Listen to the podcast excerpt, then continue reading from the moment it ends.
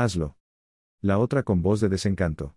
Él tomó su celular, marcó el número de ella y la llamó, sonó el celular de ella y luego se cayó la llamada o la cortaron. ¿Ves?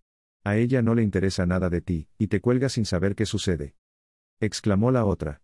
¿Por qué no la ubica? agregó la otra con voz de imposición.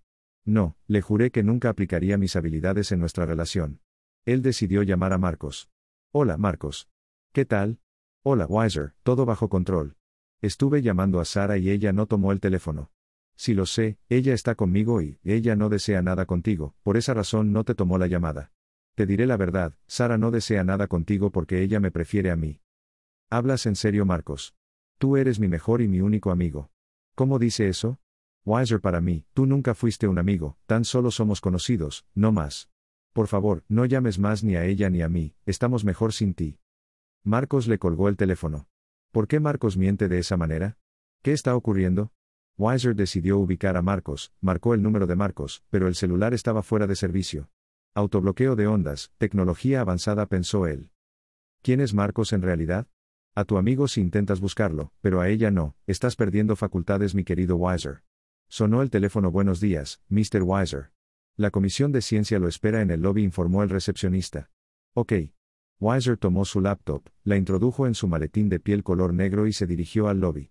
Buenos día, Mr. Weiser. ¿Qué tal tu noche? Preguntó el director de Ciencia Mundial.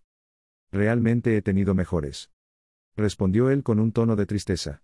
Mr. Weiser, debemos adelantar el viaje, el motivo es confidencial, pero en el avión le diré todo. Expresó el director. Weiser notó que el director estaba un poco preocupado, pero decía la verdad.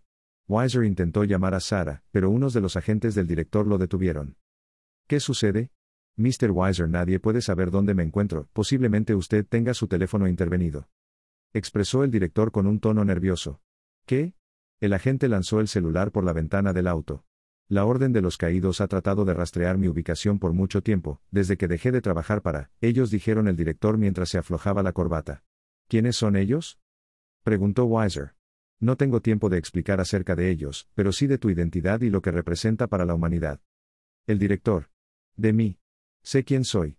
No tiene ni idea de quién eres. Conocí a tu padre exactamente hace tres años y medio, él fue la razón por la cual dejé la orden.